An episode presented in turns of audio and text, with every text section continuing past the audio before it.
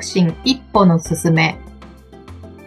こんにちは、鈴木敦子です。こんにちは、ナビゲーターの加山真由です。よろしくお願いいたします。よろしくお願いします。前回はなんか私の話だけで終わってしまったので、今日、まゆさんのお話を伺いたいですあ。ありがとうございます。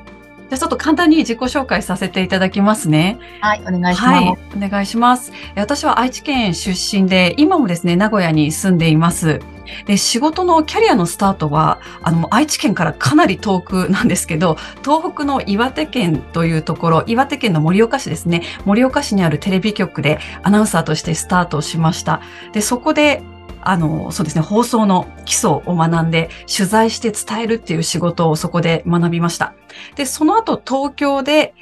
仕事をスタートして、仕事を再開したんですね。そこでは NHK スペシャルであったりとか、あとはニュース渋5時という番組、あと、えー、日本テレビ、ニュースゼロなどの番組でディレクターをしていました。で、その後出産などのきっかけがあって、また今のこの名古屋の方に、はい、家族で移住して、現在は名古屋におります。そして昨年3月にですね、会社退社して、今は会社員ではなくて自分で仕事をしているという、はい、状態で今やっております。すごいキャリアですね。ね、放送の業界が長いんですよね。うん。そうですね。いろいろアナウンサーもしながら、ディレクターもやって、ね、さらに名古屋から岩手に行き、東京に来て、また名古屋にうん、そうですね。各地に行きましたね。そう。アナウンサーさんの仕事はなんとなくね、あの、いろんなところで見えるところで、あの、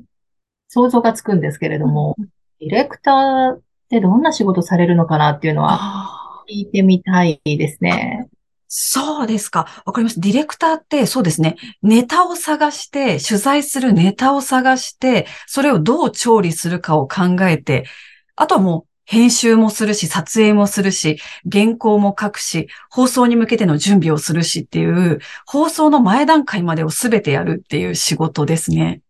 うん、企画とかもされるんですか、うん、企画もします。うん。なので常にネタ探しをして、岩手にいた時も、あの、ディレクター、アナウンサーもやるんですけど、ディレクター的な仕事もやってたので、もう常にいろんなネタを探して、うん、普段からアンテナ張ってっていう生活してました。すごいですね。ね、でもやっぱりこう自分で取材するっていうのが一番面白いとこだなっていうふうに思っていて、うん。うんまあ、話すっていうところは最終的なこうどう届けるかっていうところなんですけど、その前段階のその取材した取材対象者の方がこうどういう思いを持っているのかとか、あとはどんなこう背景があるのかとか、それを含めてじゃあどう伝えるかっていうところを考えていくっていうのがすごく私は面白い仕事だなと思ってやってました。うん。もともとディレクター志望だったんですか？それともアナウンサー志望だったんですか？もともとはですね、あの、安藤優子さんっていうベテランのキャスターの方ってご存知ですか？素敵ですよね。ああ、すごい素敵ですよね、うん、あの方の取材記を高校時代に読んだんです。うん、で、それで、あ、自分で取材して自分の言葉で伝えるってめちゃくちゃかっこいいなって思ったのが高校時代。かっこいいですね。で、その思いが就職活動の時にもずっとあって、それで全国各地の、その時はそうですね、アナウンサーも受けたし、ディレクターも記者も受けました。でその中で一番初めに内定もらったのが、東北の岩手にある会社のアナウンサー職だったので、そこでキャリアとしてはスタートしたっていうのがあります。なるほど。まゆさんの仕事につながっている原点って何ですか？仕事につながっている原点。そうですね。あつこさん、今日のテーマでもありますね。仕事の原点。私、そうですね。その思いが一番ありますかね。高校時代の、その安藤優子さんの自分で取材して知ったことをどう伝えるといいのかとか、こう、どうしたら分かりやすくなるのかとか、どんな思いを伝えたいのか、みたいなところを考えて自分の言葉で伝えられるっていうところが原点になってますね。うん。あつこさんはいかがですか？自分の言葉で伝えられるか？そう、そうなんです。そうですね。今のお話を伺ってて、まあ、高校時代という言葉に私の頭が反応しまして、高校時代何やったかなって思ってた時にふっと浮かんできたのは、あの、国語の教科書に出ていた夏目漱石の心という、え がふっと浮かんできましたうんうね。ん思うとそうですね。小さい頃から割とその、人の心理的な部分うんに結構興味があったなと思いますね。人の心理？うん。人の心理的なもの、どう思っているのかとか、どう感じているのかっていうことを、まあ、具体的に言葉にするっていうことよりは、あ今なんか何が感じられてるんだろうかを、何ですかね、観察するっていうのかな、か私も共に感じるみたいなことは結構あった気がしますね。そうですえね。そういうふうに、こう、なんでしょうか、人のこと、小さい時って自分がこう中心かなって、自分、私の子供を見てもすごく感じているんですけど、そうじゃなくて人のことをそう観察するっていうのは何かきっかけってあったんですか？そうですね。これは、そう、私がこの仕事をしながら結構改善ポイントだなっていう課題でもあったエピソードですけど、私もともとすごくいろんなことに興味を持って、なんでなんでって聞くうるさい子供だ。へですよ。うん。なので、こう、親によく、なんかうるさいとか黙ってなさいと、言われるシーンが多かったですね。で、まあ、だんだんとその聞いても答えてもらえないし、怒られるし、うん。っていうので、自分が喋らずに観察する側に回っていったっていうのがありますね、エピソードとしては。気になるけど、聞くと、ちょっとこう、制されるっていうのがあって、観察するっていうふうに。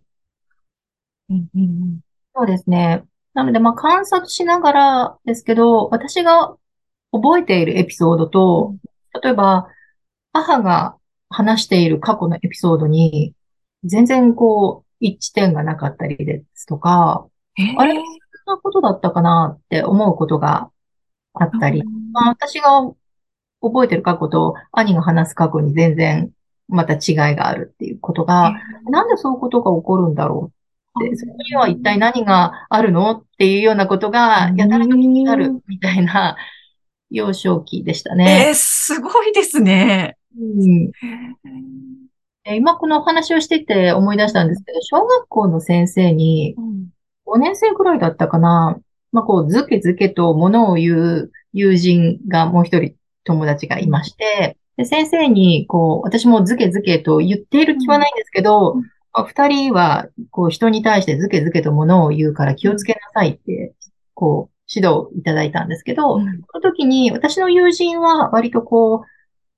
直そうと思えばな直せる、割とこう外見的なことに対してうん。物言いをしている。うん。けれども、私の場合は割と本人でも気づきにくい、あの、内面の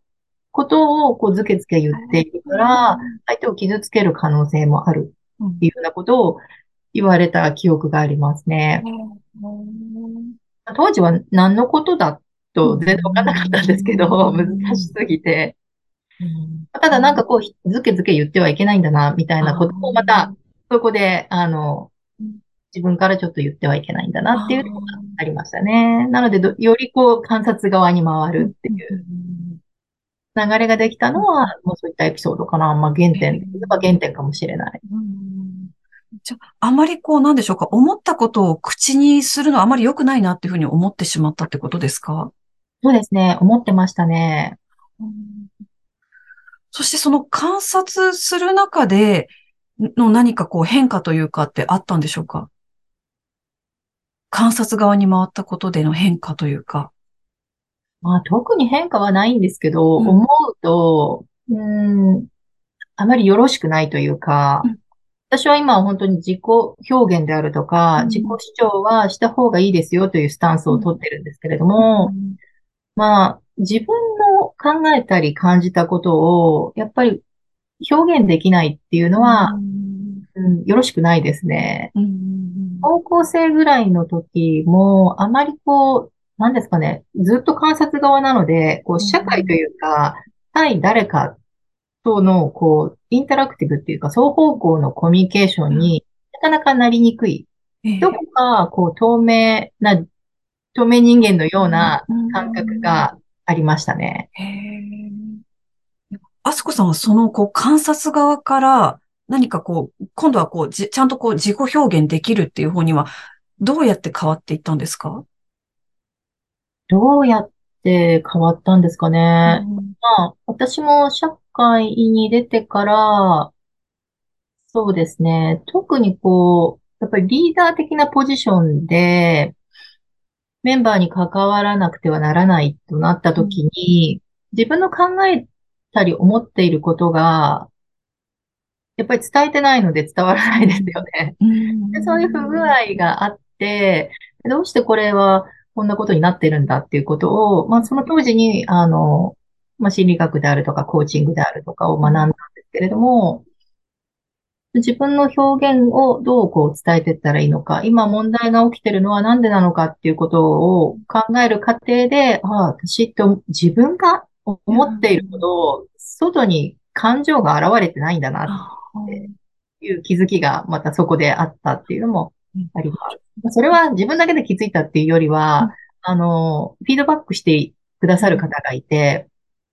自分がこう楽しいなって思って楽しいですって表現している言葉と、言葉として出してるんですけど、うん、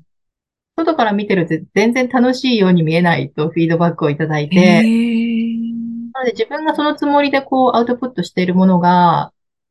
外にはそう受け取られていないんだっていう気づきがあったのも一つのきっかけです。なのでもっともっとこう自己表現していく必要があるなと。なんかこうずっとなんでしょうか、こう、えー、見学側というか観察側からその自己表現にまた変えていくっていうのは、またここちょっとこう大変だったんじゃないかなって思うんですけど、どうですか？そうですね。